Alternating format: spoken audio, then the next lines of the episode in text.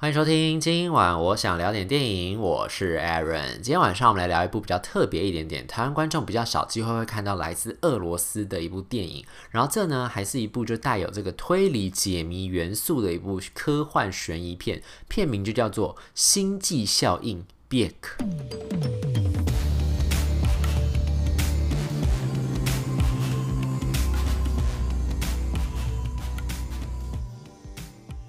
这个俄文的这个 Beg 应该本来应该就跑步啦，赛跑那个意思啦。然后这个片子中文片名翻成《星际效应》，但是各位啊，这个星际跟那个星际是不一样的。就我本来看到这个海报的时候，想说，诶，这个星际不就是那个星际盗汗、呼吸不顺的那个星际吗？干嘛取这个片名？因为疫情之下，其实这个片名还蛮敏感的。当然，看完这个片。电影之后，你就会知道，就是说这个片子里面有一个大的设定，为什么叫星际？就是有一个大设定，就是说男主角因为车祸意外之后呢，心脏就变得很不好，所以他只要稍微一。活动一下下，哪怕只是走路快一点这种哦，他心跳就会急速飙升，然后就有心悸的那种反应。所以我后来呢，就是想说，哦，原来是这个原因。然后再加上你去把那个心悸效应，你用中文你把它念出来，多念几次之后，你就发现说，诶，它听起来其实跟诺兰那个心悸效应是有那个谐音梗的。所以想，哦，所以取这个中文片名是也偷偷用那个谐音梗蹭了诺兰的热度一下啦。可是其实也不能完全说它完全是用中文片名在蹭诺兰的那个热度，因为刚才不就说了吗？这部片毕竟还是一部科幻悬疑片，那科幻片其实也就是诺兰他就最擅长的一个类型嘛。然后这个片子取掉这个星际效应，就是心跳很快那个星际效应呢，就接续刚才说，它不是随便动一下就有可能会心跳激升，然后就是急速飙升嘛。心跳急速飙升之后会发生什么事情呢？就是它就可以穿越时空回到过去，或是跑到未来。妙吧？因为爱因斯坦就说，大家的速度如果可以超越光速的话，你就可以进行时空跳跃。这个电影里面的设定就提供大家另外一个时空旅行的办法，就是让你的心跳给它飙破到两百二以上，每秒啊每分钟两百二十下以上。如果你的心脏没有爆裂死亡的话，那你就很有可能很有机会可以穿越时空。但这只是这个电影里面的设定啊，大家不要轻易尝尝试让自己的心跳飙破两百二。虽然我觉得一般人其实你正常情况下你也是很难做到让自己的心跳超过两百二啦。因为在达到两百二之前，你应该就会直接昏厥，然后就送医了吧。所以大家就是看看电影就好，千万不要拿自己的身体来开玩笑。好，那为什么这个男主角会得到这样子一个奇怪，嗯，算是特异功能的一种能力吧？这故事呢，就要从一开始说起。就是呢，我们的这个鲜肉男主角呢，本来是一位田径选手，而且还是那种可以代表国家去参加奥运这种大型赛事的国家级金牌跑者。那电影的一开头呢，就是从一场短跑比赛开始，在众多选手卖力狂奔这个赛道上呢，我们这个手长脚长男主角就脱颖而出，最后还是第一个冲过了终点线，拿到这场比赛的冠军。那观众看台上呢，就有一位美女就很兴奋，就跳起来大叫欢呼，这样。这位美女呢，就是我们男主角的女友。那男主角冲过终点线之后呢，马上就有大批的媒体涌上前去，想要采访一下我们这个新出的冠军有没有什么心得感想，想要跟大家分享这样。然后从媒体记者围着他你一言我一语，然后还有男主角在那个镜头面前自信幽默、侃侃而谈的神情来看呢，你就知道他现在完全是处在一个最佳、最巅峰的一个状态之下，就不只是在赛场上是跑得最快的这个呃田径王者，又有一个非常漂亮女朋友，然后呢，媒体也都非常非常喜欢他，是等于是媒体。一一直在追逐的那种镁光灯下的宠儿，这样，所以一切都是非常非常美好的。那想当然尔呢，在这样子一种状态之下，我们的男主角一定是比较臭屁又比较嚣张一点点。所以像比完赛这天晚上呢，男主角就是跟他女朋友去夜店玩，然后两个人就玩玩玩玩，玩到比较晚的时候呢，女女友就跟他的那个男。男朋友就是男主角，就讲说：“哎、好像差不多了。你明天不是还要去国外比赛吗？那我们是不是差不多要休息一下？然后你也准备要去机场了，这样。但两人毕竟还在热恋情中啊，所以浓情蜜意的小情侣呢，这个男主角就很不想跟女朋友分开。他们两个就在夜店的暗处呢，继续亲亲抱抱，你侬我侬。等到稍微还比较理智一点，女主角终于跟他讲说：‘哎、好啦，时间真的差不多了，该走了，不要再弄了。’这样两个人才依依不舍的走出了夜店。那走出夜店之后，女朋友本来是跟他讲说：‘哎、反正你还要忙嘛，那那我就不打扰你。’休息这样，我自己坐车回家就好了。通常啦，如果是已经交往好一阵子的情侣，然后已经度过热恋期的话。遇到这种情况，然后女女友这样跟男朋友讲话，男生这种情况通常都会跟他讲说：“哦，好啊，那你回家小心一点哦，拜。”这样。可是呢，就像我刚才说的，因为男主角跟他女朋友现在还处在一个爱的如胶似漆的状态、热恋期的状态之下，所以他就很坚持想要展现他的绅士风度，然后说他要送女朋友回家。然后内心呢，其当中其实也是非常不想跟男主角分开，女朋友就半推半就上了女主角的车，两人在车上就一路继续就情话绵绵，然后气氛还蛮甜蜜、蛮热络的。然后毕竟呢，男主角是一个，刚才说他就是一个。受到媒体争相追捧的那一种运动明星嘛，所以想当然他自己就是也是赚蛮多钱的，开的车也不会是什么平价房车，开就是千万超跑。然后你开，你想一下，你就是一个运动明星，然后开着你的千万超跑，你副驾坐了一个你心仪的女友，一个妹子这样子。那男主角这个帅当然就是会耍起来啊，所以他就很酷。女朋友就跟他本来跟他讲说，哎，你是要送我回家，我家跟这个机场反方向，你这样送我回家再折回去来得及吗？会不会太赶？这样刚好就说，嗯，不管。他就是很帅，就说不会啦，你男友开车诶，拜托，而且你觉得我开车会来不及的话，是因为我不要像我如果跟其他的那种小笨车，就路上小笨车一样，乖乖的照着速线在开的话，就一定会来不及。但是像我这样子开呢，就一定来得及。他说我说完说像我这样开之后呢，男主角就把油门给他催到底，在市区就直接给他飙起来了。男主角本来觉得说哦天呐，太帅吧，怎么这么棒啊？就因为飙了过了几秒之后，女 女友的表情就渐渐母汤，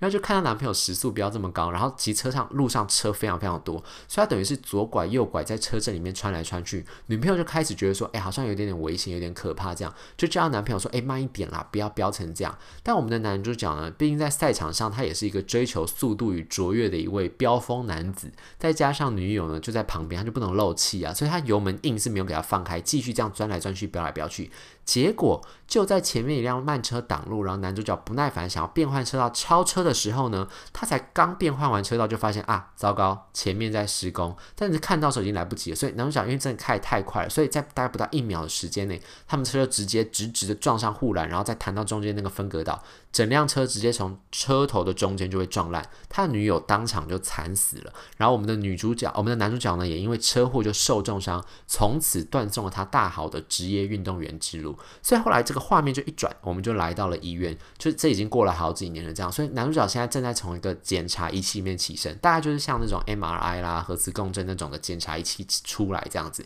所以虽然这个男主角已经不复当年那样意气风发，甚至看起来他整个气势、整个气色都大不如前。不过呢，这整个医院里面的这个女护士呢，还是对他非常非常客气，然后眉眼之间呢，也透露着想要吃了他的那种挑逗感。就算女男主角女友已经过世，然后他也不再是当年那个备受瞩目的甜进明星，车祸之后呢，他还是就变成某家高级健身俱乐部的教练。然后虽然他因为女友的过世那件事情相当的难过又自责，所以对身边其他的异性好像都很冷漠。但其实还是有很多当年曾经迷恋过他的小粉丝，或是后来在俱乐部认识他，或者像这个在医院里面检查的时候，这个女护士就被他杀到，被他冷酷帅气的外表，还有精壮结实的体格所吸引。所以这些美女们就前仆后继想要攻占我们男主角冷酷的男主角他的心房。这样哦，这部电影有其中的大看点就是主主角的身材，我那时候大概查了一下，就是演这个男主角这个乌克兰小鲜肉本人的身高呢，好像本来就已经超过了一百九吧，然后整个形形看起来感觉就是很修长、很结实，然后体脂很低，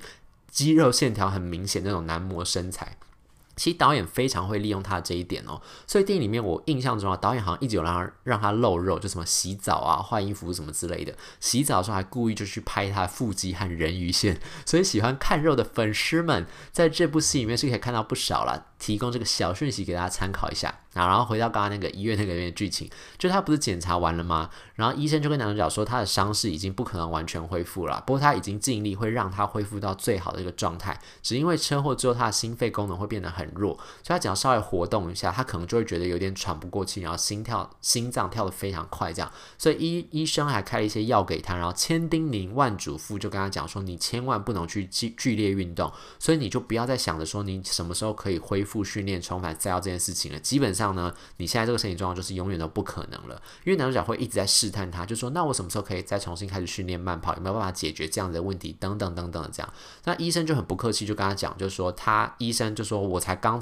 把你从鬼门关前拉回来。”让你有机会可以跟正常人一样生活，已经是很奇迹的一件事情了。所以你要想要跟之前那样子可以去跑步赛场上称霸那个田径赛场的话，是已经完全不可能的事情了。就跟男主角就讲说，你最好还是别想那么多，你就好好休息就算了。那想当然尔啊，要当上一个电影的男主角，最重要一个特质就是要反骨，而且要帅啊。这男主角因为太想重返赛道，重拾往日的这个荣耀，他就不理医生的劝，他就执意要自己开始去进行体能训练。他就自己去买那种类似像运动手环、运动手表那种仪器，就是那个东西可以监测他的体能状况，尤其是那个心跳。医生就有跟他讲说，如果他心跳超过一百八会怎样怎样，超过两百会怎样怎样，就跟他讲说，千万不要自己乱训练，不然可能会死掉，会暴毙这样。所以男主角。就想说，好，那我就在我那个心跳达到，比如说一百八或两百之前停下来不就好了？哎，他这么不怕死，其实还有个原因啊，就是因为他的前女友就死掉那个，就是。因为那个女友不就是因为他开快车，所以才会车祸出车祸身亡、意外身亡的吗？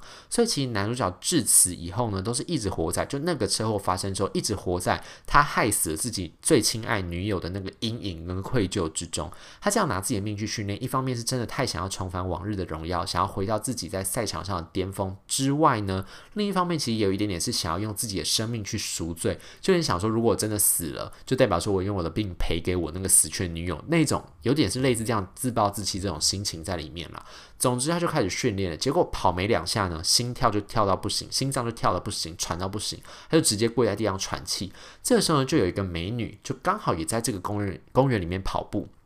他就跑过来关心我们男主角，还递水给他喝。可是男主角态度就很差，就把人家骂跑，然后就自己甚至呢自己就骂完人家之后，就自己在原地晕倒了。结果等到他自己醒来以后呢，他就稍微就整理一下，想说哦要回家嘛，再往前走一点点的时候，就发现说诶。公园里面来了好多警车哦，然后警方也围起黄色那个封锁线，就感觉好像前面有什么事情发生。他就走上前去一看，就赫然发现，刚刚本来在关心他还好吗，有没有事的那个小姐姐呢，他就。看到他就竟然就是发生命案在那个现场，就是死者就是刚才那个小姐姐，他觉得很慌啊，就一方面是很惊吓，一方面是因为刚刚那个小姐姐有把那个水壶递给他，他有摸到那个女生的给他那个水壶，然后他把它推开，然后在这样这条路上其实又没有其他人，就一条路走到底而已嘛，所以他这样一路走过来就走到案发现场。感觉就是非常非常可疑啊！可是他对那段时间，就他晕倒之后到醒来走到这个地方的现场中间那段回忆是完全没有任何任何印象的。所以现场警方呢，里面有个女警就发现说，男主角就一脸错愕站在他们封锁线外面，就上前去跟他搭话。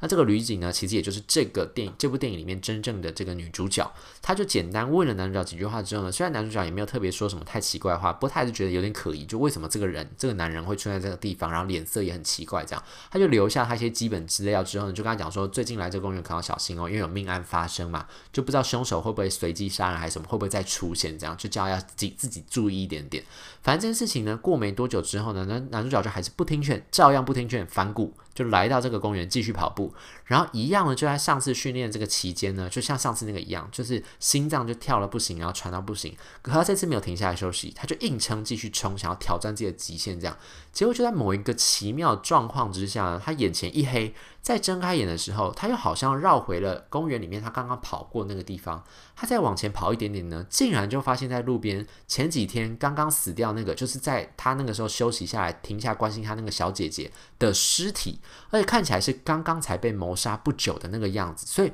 原来我们的男主角在无意之间，在心跳超快、濒临极限的那个 moment，他就冲破了某一种时空的限制，就穿越了时空来到这个时间点。其实电影里面没有特别讲得很清楚啊，我我真的其实没有很懂他所谓的那个逻辑是什么。但反正这种伪科学设定，大家就反正就只是看看就好。电影里面这种东西就是啊，听听就好，他说了算就好。总之呢，就是好像在某一个特定的心跳速率、跑速。还有冲刺的方向跟那个冲刺的时间长短这四个因素交互作用之下呢，男主角就很有可能会来到某一个特定的时间点，不管是过去或未来，就他可以在这四个呃因素的计算之下，他有可能可以精准精确的。抵达某一个他想要抵达的时间点，这样，那也就是差不多在男主角发现他意外获得这样超能力的前后呢，警方就在刚刚那个公园那个小姐姐的那个命案调查里面呢，也开始有一些进展。这不光是他们在水平上也发现男主角的指纹之后呢，也查到男主角当年曾经是红极一时的运动明星，但是因为车祸的关系，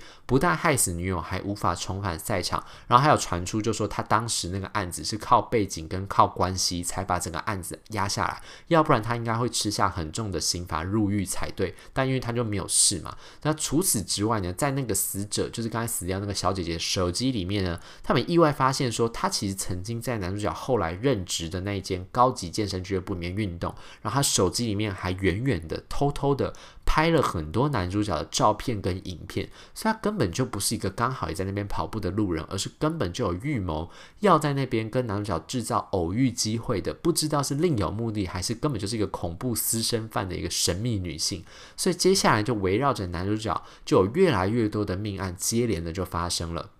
就除了刚刚说这个神秘的不知道是女粉丝还是可怕跟踪狂这个小姐姐之外呢，后来在医院，刚才不是说曾经有一个护士对她有释出好善意，是有好感那种感觉吗？然后还有健身俱乐部，还有一个一直就对她很有意思的一个贵妇，他们几个都接连遇害了。然后甚至连原本大家就观众在看电影的途中可能会觉得很有嫌疑，跟男主角一起在某一个健身房当教练，但总是对男主角酸言酸语，然后就抱怨说他抢走大家的关心和注意的一个肌肉猛汉也遇刺身亡了。这些命案案所有的共同点都指向同一个人，那就是我们的男主角。于是呢，被男主角就是被警方追捕调查，这个男主角呢就决定要利用他所新获得这个超能力去破解谜团，然后洗刷自己的冤屈。更重要的是呢，因为他在找真相这个过程当中，就跟刚刚说的那个女警，就是我们的女主角，莫名其妙就恋爱了，真的是莫名其妙，就突然两个人就看对眼，然后就去啪啪啪。导演再次的透过这个镜头，造福了广大想要看肉的粉丝们，让男主角和女主角在房间里面就着就就着那个窗外洒落的月光，在床上激情满分的展现他美妙的肌肉线条。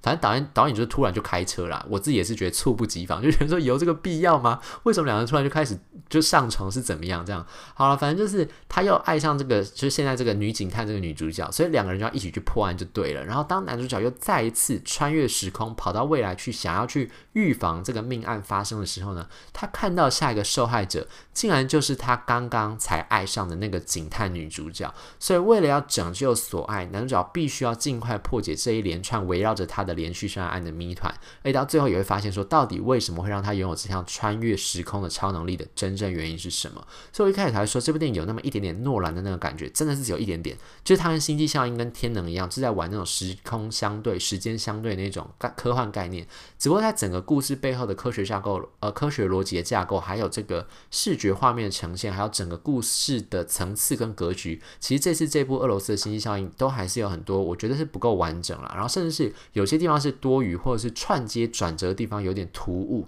那姑且呢，我觉得大家就把这部电影看成是俄罗斯的电影人想要以好莱坞擅长的这个科幻悬疑类型作为创作，算是一个呃有创意、有野心，但是在执行上面呢，却还是有很多不尽成熟之处的，算是一个有趣的尝试吧。就用这样的心情来看这部电影，我想应该大家会比较能够接受一点点。那以上呢，就是今天想跟大家分享这部《星际效应》。如果对这节节目内容有任何的意见，欢迎留言或者上 Instagram 搜寻电影伦森私讯小盒子，让我知道。今晚我想聊点电影，我们下次再见，拜拜。